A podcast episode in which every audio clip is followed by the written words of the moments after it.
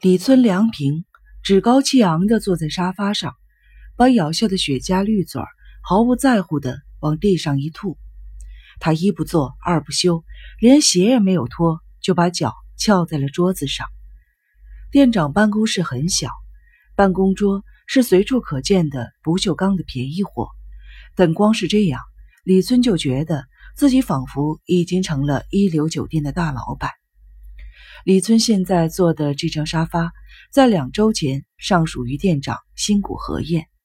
新谷在两周前突然下落不明，那是上个月的下旬，就是新宿发生爆炸案的当天，大约晚间七点钟左右，新谷打电话进来，说身体微恙，不来店里了。新谷请假并非罕见之事，然而第二天晚上，新谷连电话也没有打，就无故的旷职了。到目前为止，新谷从来没有旷职过。担心之下，李村打电话去新谷的住处，却没有人听。翌日晚上还是一样。到了第三天，李村只好惶恐地把新谷失踪一事向总公司风明星业报告。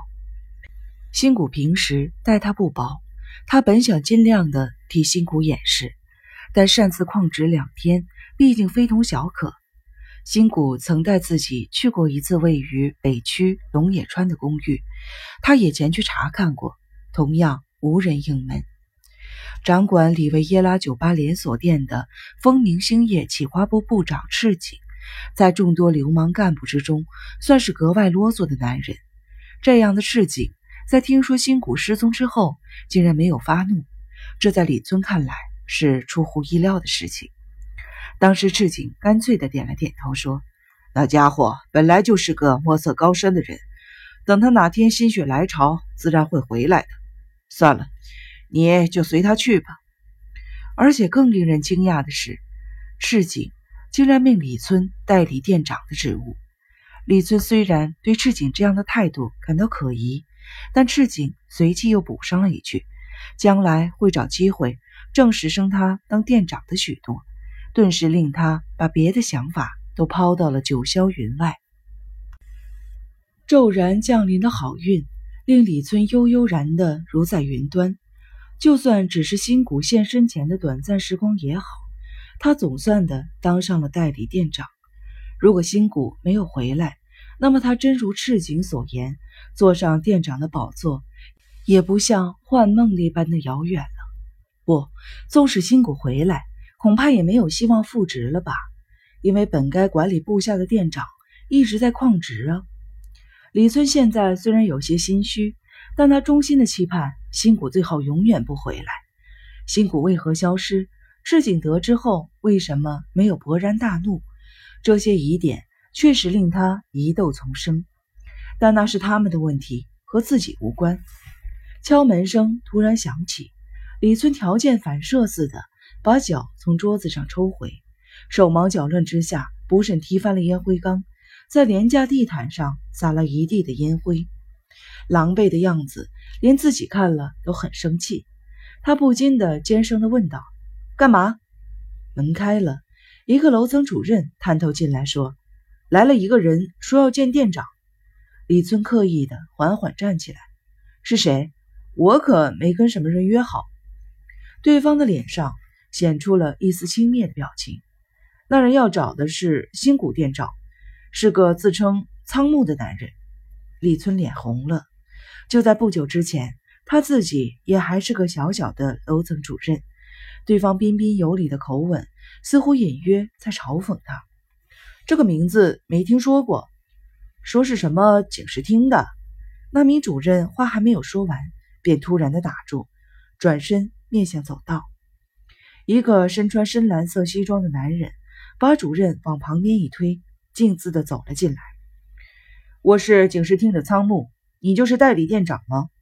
男人的口吻如水泥砖般的冷硬。对，我就是代理店长李村。我想问你关于店长新谷和彦的事情。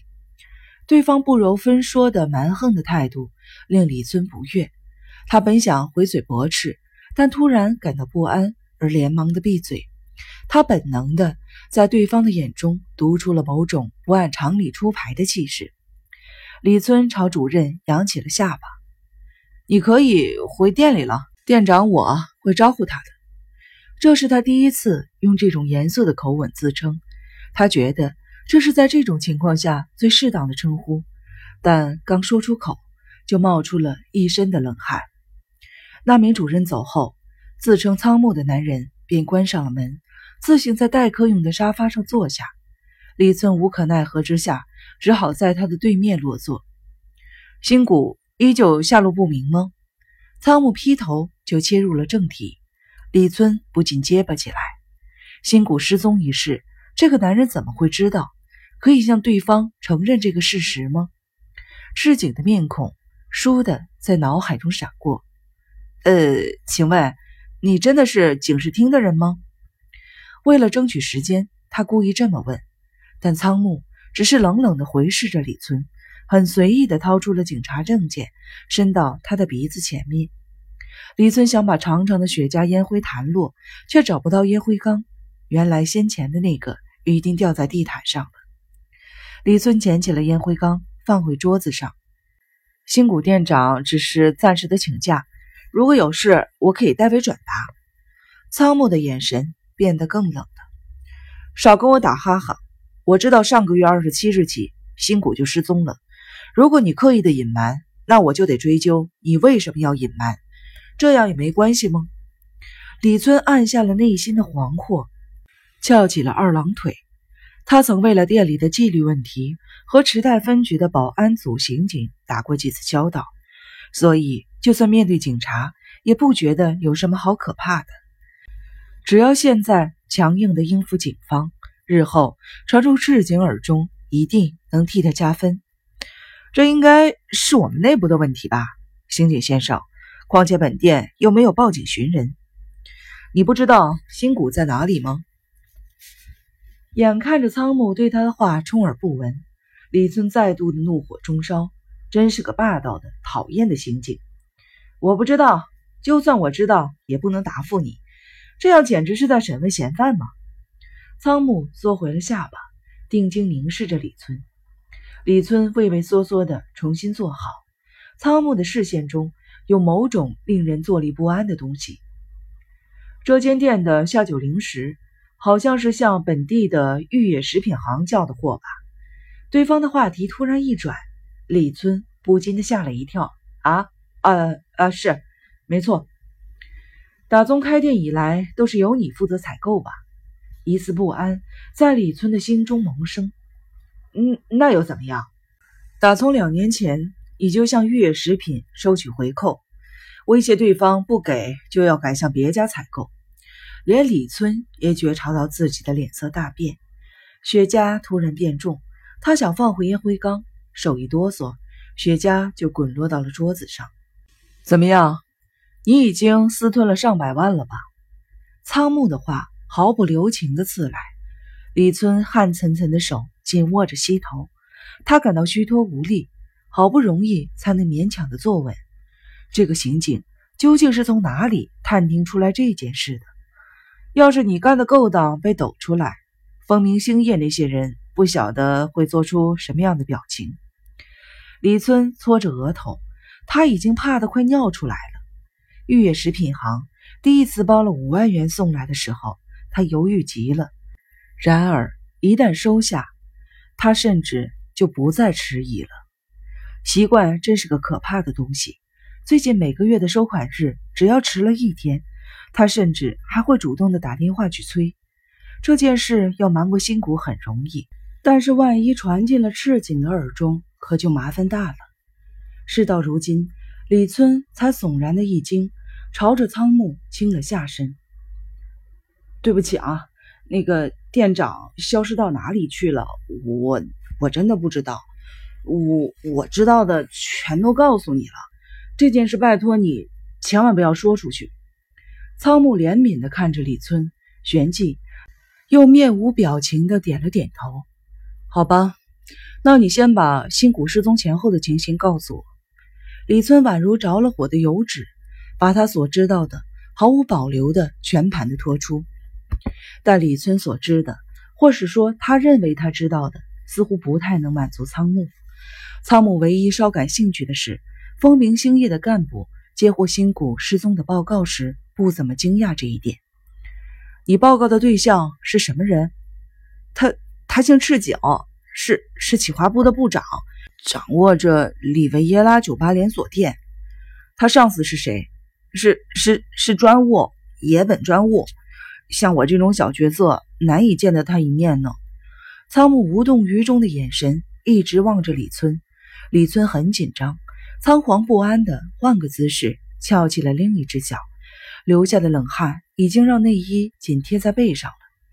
仓木换了个话题：“新谷有没有亲近的朋友？”“没有，我我算是跟他比较熟的。”但我们之间也没有私人往来，没有什么人常来店里找他吗？李尊为了让仓木满意，拼命地搜索着记忆。啊，对了，虽然不是常常，但有个男人来找过店长三四次吧？是什么样的人？是个肤色浅黑、眼神锐利的男人，身高普通，哎，但体格特别棒，大约四十四五岁吧。叫什么名字？我不知道，不知不觉中，他好像就获得了特权，可以直接进入店长室了。我也问过同事，但是没有人知道他的名字，也不知道他来找店长做什么。如果再见到他，你认得出来吗？大概可以。仓木停了一会儿，才说：“新谷好像是一个人独居，他没有亲人吗？应该有个妹妹。妹妹。”仓木的表情首次产生了变化。李村有种终于命中目标的感觉，呃，对，但他好像不太想让别人知道。有一天晚上，我瞄到店长在后门口和一个年轻的女人说话，之后我跟他开玩笑说小两口好亲热，他立刻板起脸来说那是他的妹妹。这还是我头一次听说。我便问他他们住在一起吗？但他突然红着脸否定，说他妹妹住在东中野那边的公寓。那么，也许不是妹妹喽。我也是这么想的，但一瞥之下，那这面孔和店长还挺像的，所以我还是相信了。你问过新谷他的名字吗？没有，后来就没有再谈起这件事。在东中野的什么公寓？不知道。啊，不，这是真的，我我真的没听说。仓木站起身来，就像是在看路边的石头般的俯视着李村。我说不定还会再来。今晚的事情，你最好不要向风明星业报告，这是为了我们彼此好。那当然，那当然，我我还想拜托你呢。仓木走后，李村像泄了气的皮球，颓然地瘫在沙发椅背上。他全身冒汗，力气尽失，仿佛再也站不起来了。他用颤抖的手摩挲着嘴唇。这件事还是知会市井一声比较好吧。收回扣的事情被发现固然不妙，但刑警来问过话却没有报告更不妙。这种事情万一被发现，那才真是剁掉小指头赔罪都无法了事的大错。李村踉跄地站起，朝桌上的电话伸出手去。